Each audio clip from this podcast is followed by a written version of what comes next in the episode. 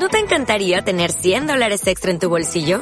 Haz que un experto bilingüe de TurboTax declare tus impuestos para el 31 de marzo y obtén 100 dólares de vuelta al instante. Porque no importa cuáles hayan sido tus logros del año pasado, TurboTax hace que cuenten. Obtén 100 dólares de vuelta y tus impuestos con 100% de precisión. Solo con Intuit TurboTax. Debes declarar para el 31 de marzo. Crédito solo aplicable al costo de la presentación federal con TurboTax Full Service. Oferta sujeta a cambios o cancelación en cualquier momento. La voz de Dios no tiene fronteras. Surca los mares y escala las altas montañas. Hoy llega hasta ti iluminando los temas que tú deseas conocer. Una catequesis, una enseñanza en San Pablo Radio.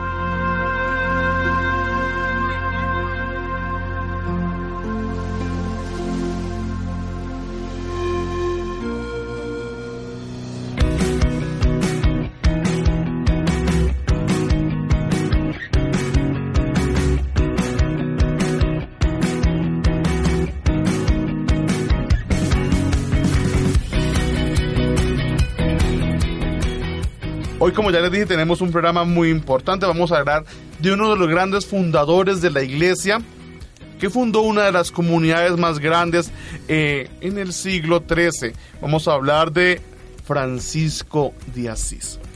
Una frase de San Francisco, como iniciamos nuestro programa, es, conozco a Cristo pobre y crucificado y eso me basta. Es muy importante la pobreza de este hombre. John, ¿usted qué sabe de San Francisco? ¿Qué nos puede decir? Bueno, pues de San Francisco, que fue un, fue un, es uno de los más grandes santos que ha tenido la iglesia.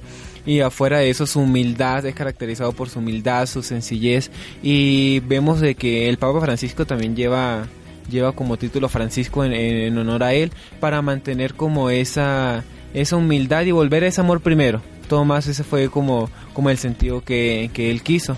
Y pues San Francisco, un hombre admirable, de desprendimiento total en, toda la, la en todas las cosas que realizó, ¿no? Y ese amor tan grande que tuvo con la naturaleza.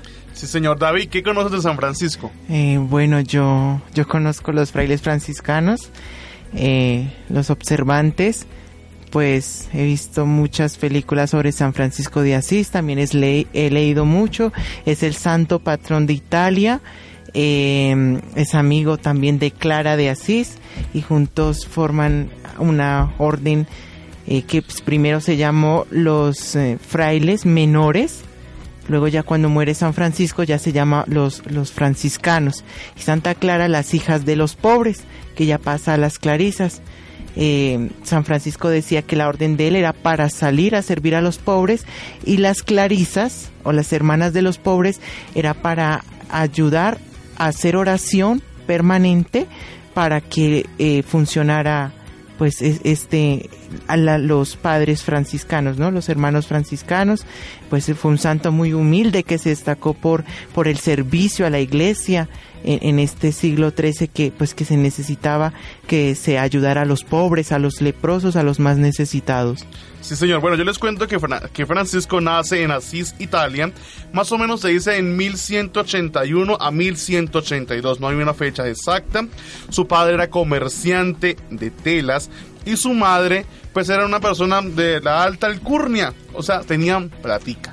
Se puede decir, no era pues Francisco nació en una familia bastante acomodada, con su buen eh, dinero, pero pues después, como ya lo dijo David, abandonó cada una de sus cosas. Francisco pues nace cuando su padre no estaba en Asís y le llaman Francesco por francés, el francés, pero realmente su nombre es Juan, así como Juan José. Un nombre bonito. Sí, sí, sí. Claro. claro. Su juventud eh, no se interesó mucho por los negocios de su padre, todo lo contrario, se dedicó a gozar la vida y a vivirla bien buena. Eso dice su escrito. Se también eh, hizo parte del ejército, estuvo preso un año, estuvo preso un año. Y también que podríamos decir de este hombre, eh, se dice que en cierta ocasión se fue a una capilla Ahora, Ese tiempo que estuvo preso le sirvió para reflexionar un poco y dice que en un Cristo se le dijo, Francisco, reconstruye mi iglesia o repara mi iglesia. porque la iglesia supuestamente estaba en ruinas. Y él cree que es la iglesia de San Damián Mm. y la reconstruye. Recoge platica, dinero y pues la reconstruye. Se dice que se fue a vivir a esta iglesia con uno, el sacerdote que vivía ahí y su padre muy enojado va y lo saca y lo lleva a su casa y le pone unos grilletes. Lo secuestra. Su mamá lo libera y San Francisco vuelve a su casa. Después de este tiempo, se dice que lo que llevó a San Francisco fueron las palabras del siguiente evangelio. No lleven oro, ni dos túnicas, ni sandalia, ni báculo. Su sandalia, su báculo y su cinturón le quedaron solamente la túnica porque dio lo que tenía. Se dice que su papá fue hasta donde el obispo y le exigió a San Francisco que le devolviera su vestimenta, todo lo que tenía. Y el obispo le dio a San Francisco una túnica, una correa y le dio eh, unos sandalias. Pero él solamente entregó la correa, el cinturón, las sandalias solamente se quedó con la túnica y con un cordón. Pues la fama de este gran hombre se llevó a tantos lugares que escribió una regla, se presentó ante el Papa Honorio III y le pidió que le constituyera una orden, que como David decía también se llama la orden de los frailes menores. Cuando ya eran 12 discípulos, Francisco redactó una regla breve e informal que era la principal consejos evangélicos para alcanzar la perfección después de varios años de la autorización del Papa Inocencio, perdón, Inocencio III. ¿no, Honorio? Honorio viene después de, de Inocencio y le dio la regla, pero su tarea fundamental era predicar la penitencia y la pobreza. En el año 1212, el abad eh, de la Porcíncula, que era los benedictinos, en esa época era de los benedictinos, le entrega a Francisco la Porcíncula para que viva con sus frailes ahí. Pero Francisco siempre dejó claro que la Porcíncula no era de los franciscanos, sino era de los benedictinos. Francisco dio, una, dio su orden, eh, le colocó frailes menores, como ya lo decía David, y se encuentra en Roma en el cuarto concilio de Letrán con Santo Domingo de Guzmán, fundador de la orden de los, predicadores. ¿cierto? a quien la Virgen María le entregó el rosario, como hablábamos hace ocho días. Bueno, se dice que en 1224 Francisco se retiró al monte Albernia y se construyó ahí una pequeña celda. La única persona que lo acompañó fue el hermano León y no quiso tener visitas. Aquí donde sucede el milagro de los estigmas, en el cual quedaron impresas las señales de la pasión de Cristo en el cuerpo de Francisco. Para las personas que de pronto desconocen el término estigmas, son las llagas de nuestro Señor, la llaga de las dos manos, del costado y de los dos pies, las cinco llagas de Cristo. Debido a estas llagas, pues la salud de Francisco se deterioró y más o menos en 1225 lo llevaron, lo, llevaron a varios doctores y porque estaba enfermo literalmente. Lastimosamente pues muere en 1226 después de escuchar la pasión de Cristo según San Juan. Tenía 44 años de edad y lo sepultaron en la iglesia San Jorge de.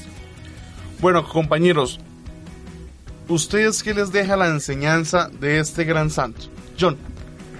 Bueno, yo creo de que en la parte vocacional San Francisco de Asís juega un papel muy importante, pues él habla de mucho del desprendimiento y de dejar todo, pues él prácticamente deja todo por la oración y por la entrega. Y pues se nos hace también la, la invitación a dejar todo para el servicio a la iglesia.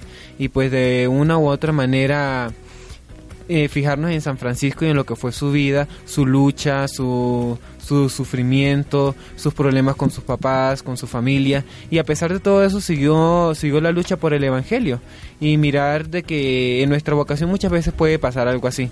Entonces, invitarlos a eso, a que mirar a San Francisco ese desprendimiento total y dejarnos seducir por Cristo y comenzar una, un proceso vocacional. David, ¿a usted qué le deja la vida de San Francisco? Bueno, yo creo que la vida de San Francisco deja muchas cosas buenas. Eh, muchas enseñanzas. Una de ellas es que, como lo decía John, debemos desprendernos de las cosas terrenales. Eh, la pobreza debe entenderse como la austeridad de tener lo necesario para vivir en esta sociedad em, consumista y acumular cosas que, que no nos sirven. San Francisco nos enseña que debemos de despojarnos, como lo hizo inclusive con sus mismas vestiduras, eh, quedó casi desnudo cuando, cuando se presenta ante el obispo que su padre le dice que se quite todo, entonces hay que despojarse de todo, inclusive mm, eh, es, de, es donarse uno, uno mismo, por eso se llaman los frailes menores, porque ellos se donan al servicio de los demás, entonces es despojarse de uno mismo para servir al otro. De nada nos sirve tener riquezas, y, no servir al otro y vivir infelices. Exacto. Lo importante es una pobreza de corazón. Muchos pensarán que los sacerdotes o religiosos deben de vivir andrajosos por la calle. Eso no es ser pobre. Eso ya es ya cochino, diría mi mamá. Realmente la pobreza se vive de corazón, se vive, como ya lo decía David, hay más alegría no en el que tiene mucho, sino en el que poco necesita, dice San Agustín, que es lo importante y elemental de nuestra vida, que tengamos lo necesario para la evangelización si yo tengo un computador pero lo uso realmente para evangelizar, eso es importante. Si yo tengo mi celular y lo uso para evangelizar, como estamos usando ahorita eh, uno de los teléfonos de nosotros para transmitir a través de Misericordia 2.0, pues ese es un medio de evangelización, un medio de que llegar a las personas para que todos conozcamos los medios de comunicación, la radio, en fin, para que eso se convierta en la palabra de Dios. Estamos en el ciberespacio. Somos San Pablo Radio, navegando contigo Navegando con Dios. O'Reilly Auto Parts puede ayudarte a encontrar un taller mecánico cerca de ti. Para más información, llama a tu tienda O'Reilly Auto Parts o visita oreillyauto.com. Oh, oh, oh,